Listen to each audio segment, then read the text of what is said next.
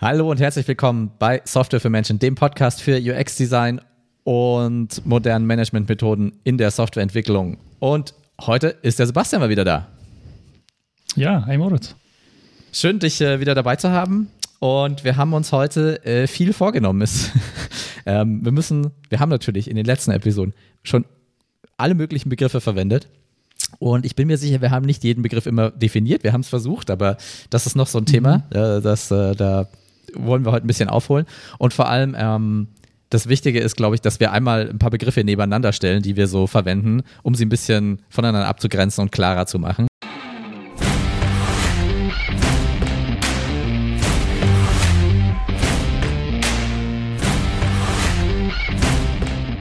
Ich ja, denke, die überlappen sich oft. Ja, genau. Und, und sie äh, überlappen sich auch. Und äh, es ist auch nicht jeder, also ich bin auch nicht bei jedem Begriff so 100% sicher. Manchmal substituiere ich sie auch einfach so. Ähm, und es ist vielleicht ein bisschen ein trockenes Thema, aber ich glaube, es ist, äh, wenn man in dem Bereich was macht oder wenn man in dem Bereich äh, sich einen Dienstleister dazu holt, ist schon gut, einmal den Überblick zu verwenden. Vor allem am Ende gehen wir ein bisschen drauf ein, was wir ähm, auch so an Methoden in der Arbeit ähm, und so, so, so, so äh, grobe Schritte, die in der Arbeit am UX-Design passieren, das ist auch äh, ganz praktisch. Auch als, ähm, ja, wenn ich mir UX-Design-Leistungen bestelle oder wenn mein Team eine UX-Designerin hat, das dann auch ein bisschen ähm, ja, zu überblicken. Ich glaube, wir starten gleich rein, oder? Unbedingt, ja. Ich äh, wird noch, ich, ich fand es einfach lustig, dass man äh, die, diese Begriffsverwirrung äh, überall in der, überall im Alltag jetzt inzwischen, glaube ich, hat. Ja, also ich äh, bei, na, bei, allen Dingen, also ich bin, ich bin jetzt beim Lego-Spielen von Begriffen verwirrt worden, ja. Ähm, weil da hieß es auf einmal, äh, auf der Lego-Webseite, ja, wird von A-Folds gesprochen. Mhm. Ist doch klar. Das weiß ist man doch, doch klar, ja, weiß man ja natürlich, ja, offensichtlich, wenn man ein, ein, ein jahrelanger Lego-Fan ist, weiß man das vielleicht, dass das Adult Fans of Lego bedeutet. Ähm, ja. Aber ähm, ich war erstmal total verwirrt und ähm, musste erstmal googeln, was das dann jetzt im Lego-Kontext bedeutet, weil in anderen Kontexten heißt es natürlich wieder was ganz anderes. ja, und, Abkürzungen sind all the rage. Ähm, mhm. Wir Menschen sind, glaube ich, einfach faul. Beim Sprechen, vor allem beim Tippen. So ist das. Und das haben wir auch ja. im UX-Bereich. UX, UXD, IXD. Keine what the Ahnung, hell. ich das letzte Mal User Experience ausgesprochen habe. Ja. Und vor allem ausgeschrieben hast. Mhm. Genau, aber das ist unser erstes äh, Clusterbegriff und das ist der erste Punkt. Und ähm, äh, also UX, User Experience. Ist jetzt genau, ein bisschen ich mein, spät im Podcast, ne? aber so nach 20 Episoden. Kann man das schon mal machen, ja. Okay. Ähm, aber ganz grundsätzlich, also User Experience ist ein Stück weit der Überbegriff. Ja, da geht es ähm, hm.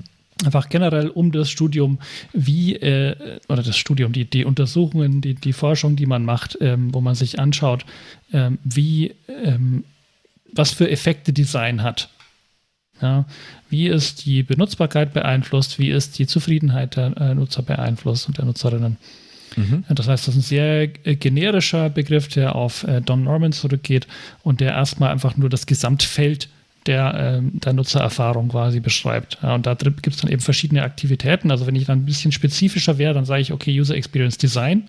Mhm. Ja, das ist jetzt quasi der, der Vorgang der Gestaltung eines ähm, einer Nutzererfahrung, ähm, wo es eben auch erstmal ein sehr breites Feld ist, ja, weil User Experience, da spielt vieles mit rein. Ja, da spielt nicht nur die Benutzung eines Produkts selber mit rein, sondern auch vor der Benutzung, nach der Benutzung. Das gehört alles zur Gesamterfahrung dazu mhm. und ähm, ist deswegen ein sehr generischer Begriff und so verwenden wir den auch, dass wir sagen, fast alles, was wir tun ähm, im Designbereich, ähm, können wir mit, äh, können wir unter diesem Regenschirm des User Experience Designs zusammenfassen. Oder auch abgekürzt UXD. Genau. Genau, Und wobei ich sagen würde, das ist, äh, also UX-Design ist die gebräuchlichere Abkürzung, äh, dass man UX abkürzt und Design ausschreibt. Mhm. Ja, so machen wir es meistens, um es irgendwie klar zu haben. Genau. Ja. Ähm, und die, also worauf wenden wir, wenden wir das an oder worauf wendet man UX-Design an? Normalerweise auf Produkte oder Dienstleistungen, Services. Ja, um die Genau. Ähm, ja, zu gestalten äh, und, und, und, und, und um deren User Experience, um deren Einfluss ähm, auf den Benutzer und die Zufriedenheit der Benutzer. Genau, da, da kann man es vielleicht ein bisschen abgrenzen, ja, dass man sagt, äh, Produkte und Services, da spricht man eher von User Experience Design, weil es eben einen mhm. User gibt, mhm. ja, eine Nutzer, Nutzerin gibt. Äh, wenn es jetzt eher um ein Experience Design geht, also wenn ich das User weglasse, mhm. dann bin ich mehr bei ähm, Erfahrungen von ähm, interaktiven Installationen, von Messen und von ähnlichen Dingen, mhm. äh, die jetzt nicht direkt eine Produkt- oder eine Dienstleistung sind, sage ich mhm. jetzt mal, sondern eher ähm, Kunst. Eine Installation, Kunst, ähm, vielleicht auch oft mit Marken und Branding in Verbindung gebracht, Experience Design, okay. ja, aber ähm, weniger als äh, weniger auf etwas ausgerichtet, das eine konkrete Nutzung ja. im, äh, im Hinterkopf hat. Und wenn jetzt der User gleichzeitig auch ein Customer ist, dann sprechen mhm. wir von Customer Experience, die eine Subgruppe ist von der User Experience, oder? da geht es jetzt eben nicht nur darum, um das, was Teil von der User Experience ist, sondern auch noch ähm, andere Interaktionen einer Person mit einem Unternehmen eine Person, die ein Kunde des Unternehmens ist. Mhm. Und das sind quasi dann wirklich auch alle Interaktionen, also jede Interaktion von dieser Person mit einem Mitarbeiter, Mitarbeiterin dieses Unternehmens oder ähm, mit Werbung, mit ähm, anderen Branding-Themen, Installationen. Mit der ganzen Brand Experience Mit der ganzen oder? Brand, genau. Mhm. Das spielt alles mit in die Customer Experience rein, die man als CX abkürzt, wobei, wobei ich diese Abkürzung relativ selten sehe. Ist aber auch ein Bereich, wo wir jetzt nicht so aktiv sind, äh, äh, weil diese ganzen Branding- und Marketing-Themen ähm, jetzt so ein bisschen aus dem Fokus liegen, den, äh, den ich so jeden Tag vor mir habe. Mhm. Ja. Und ähm, in der Customer Experience hat man dann auch mehr und mehr von den UX-Patterns, die den Customer auch dahin bewegen sollen, am Ende ein Produkt zu kaufen, was ähm, ein, ein Subbereich der, der ein, Patterns ja, ist. Ein, ja. ein, größeres, größeres Potenzial für Dark Patterns, ja, für Dinge, die äh, mehr im Interesse des Unternehmens als im ja. Interesse des Nutzers agieren, aber ja. Ist auch nicht immer der Fall. Ist auch nicht immer dark, ja. Wenn ich einfach dem Benutzer sehr leicht mache, was zu kaufen, dann freut er sich auch, weil er hat, er will was kaufen. Die Benutzerin äh, freut sich, wenn es schnell geht. Also insofern ist fein. Es gibt bloß eben auch grenzwertige Sachen. Aber das äh, gar nicht, soll gar nicht so das Thema heute sein. Genau, Customer nee, ähm, Experience. Ähm, ich will noch auf die, ja? Ja? ich, ich wollte von dieser Ebene, von der wir nicht so viel verstehen, weil Customer Experience nicht so unser, unser Bereich ist, äh, auf die äh, Verwirrung gehen, die wir die ganze Zeit vor uns haben, nämlich äh, UI versus UX. Ja? Und äh, UI-Design versus UX-Design. Und das User Interface, also das UI ähm, ist einfach nur, äh, stellt einfach nur einen Teil dessen dar, was die gesamte äh, User Experience ausmacht.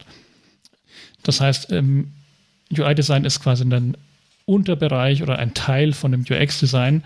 Ähm, und das Entscheidende finde ich, dass man bei UI-Design, die Tätigkeit des UI-Designs ist einfach eine grafische Tätigkeit, eine strukturierende Tätigkeit schon auch. Also ich, äh, Informationen, Strukturen, Layouts und so weiter gehört schon auch mit dazu.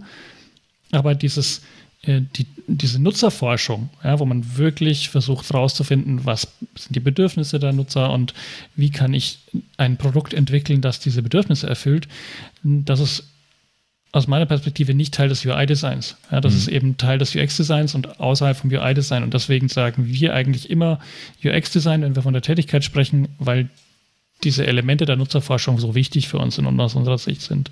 Und UI-Design ist dann quasi in der späteren Phase von einem Projekt, wo man diese ganzen Nutzerforschungsthemen ja. zu Beginn abgedeckt hat, jetzt ins UI-Design und dann passiert aber natürlich auch wieder Nutzerforschung, um das dann zu evaluieren, ob das auch gut war, was man designt hat. Ja, genau.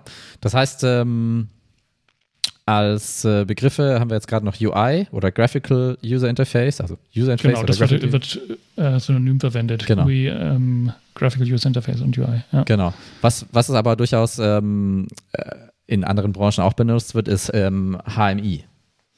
Also. Genau, das steht auch fürs Gleiche. Äh, wobei erstmal eigentlich steht HMI Human Machine Interaction. Also das, das steht eigentlich für einen ähm, für einen Forschungsbereich. Ja, das mhm. ist ein äh, Begriff, der mehr aus der Wissenschaft kommt. Und das wurde aber, zumindest in der deutschen Industrie, ähm, wird das ein Synonym mit User Interface verwendet. Äh, oft wird auch Synonym Visualisierung verwendet, was eigentlich nochmal ganz was anderes bedeutet. Aber so ist es eben ja. mit den Begriffen ja. manchmal. Da muss man sich einfach dem beugen, wie es in der Realität verwendet wird und es dann äh, so auch mitverwenden, sonst redet man vom Falschen in, in, der, in, der Deutsch, äh, in der Industrie muss man sogar aufpassen, das HMI wird auch oft noch dafür verwendet, was die Hardware, die dann letztendlich die, das, die Mensch-Maschine-Schnittstelle ähm, bereitstellt, mhm. die wird damit auch noch äh, eingefasst. Ähm, insofern äh, Vorsicht geboten, weil jeder ein bisschen was anderes dann ähm, da ja. rein definiert. Äh, genau nachfragen, worum es gerade geht. Okay, das, absolut das war mal der, das äh, übergeordnete wichtigste ähm, äh, Gebiet oder der Cluster, würde ich sagen. Mhm. Und ähm, ja, kommen wir zur nächsten Gruppe. Und das sind schon noch mehr Fachbegriffe. Jetzt wird es noch komplizierter.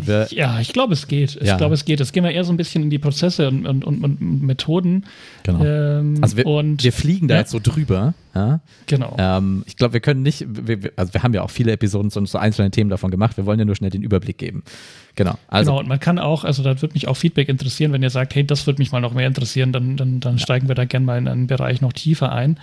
Ähm, kleiner, kleiner Ausflug in die Geschichte. Ja, also der erste Begriff, um so generell dieses, die, die Art der Interaktion von Maschinen und Menschen äh, zu beschreiben, ist der Begriff der Ergonomie. Ja. Mhm. Ähm, entwickelt im Zweiten Weltkrieg ungefähr, ähm, Ende des Zweiten Weltkriegs, ähm, meines Wissens von den Amerikanern zuerst, die versucht haben, ihre Flugzeuge ähm, so zu gestalten, dass sie für möglichst viele Menschen funktionieren. Ging ziemlich nach hinten los an vielen Stellen. Militär oder ähm, privat? Militär. Oder, äh, ah, okay. Militär. Mhm. Aber daraus hat sich sehr schnell dann eben auch generell die, ähm, die, die Art des Untersuchens, wie Menschen effizient mit, äh, mit Maschinen arbeiten können oder in ihrer Arbeitsumgebung ja. effizient arbeiten können, ja. ähm, entwickelt. Und das ist auch, also Ergonomie wird heute ja oft auch noch so verwendet, ja, dass man sagt, ergonom ergonomischer Schreibtischstuhl und solche Dinge gibt es jetzt. Äh, da ja. wird der Begriff äh, kommt am meisten noch zum Vorschein. Ja, in der Automobilindustrie ähm, ganz viel. Im Maschinenbau genau. ist es schon lange ein Forschungs- oder schon da sowieso. Soweit da ich denken kann, Forschungsgebiet. Ja. Genau, da hat sich der Begriff gehalten. Ähm, ich würde mal sagen, in anderen Bereichen ist es eher so, dass man dann ähm, in den 70ern schon ähm, eher Richtung User-Centered Design äh, gedacht hat und auch begrifflich sich bewegt hat, wo es darum ging, wirklich konkrete Produkte oder Dienstleistungen ähm, gut zu entwickeln. Und ähm, da geht es natürlich oft um Dinge, die mit Software irgendwie zu tun haben. Aber da hat sich in den, in den 70ern schon der Begriff User-Centered Design rausgebürgert, was ich eigentlich interessant finde, weil ähm, viele dieser Dinge, die wir heute als äh, in der IT-Welt als gegeben wahrnehmen und als auch zeitgemäß wahrnehmen. Ja, User-Centered Design ist absolut ein zeitgemäßer Begriff, also nutzerzentriertes Design. Mhm.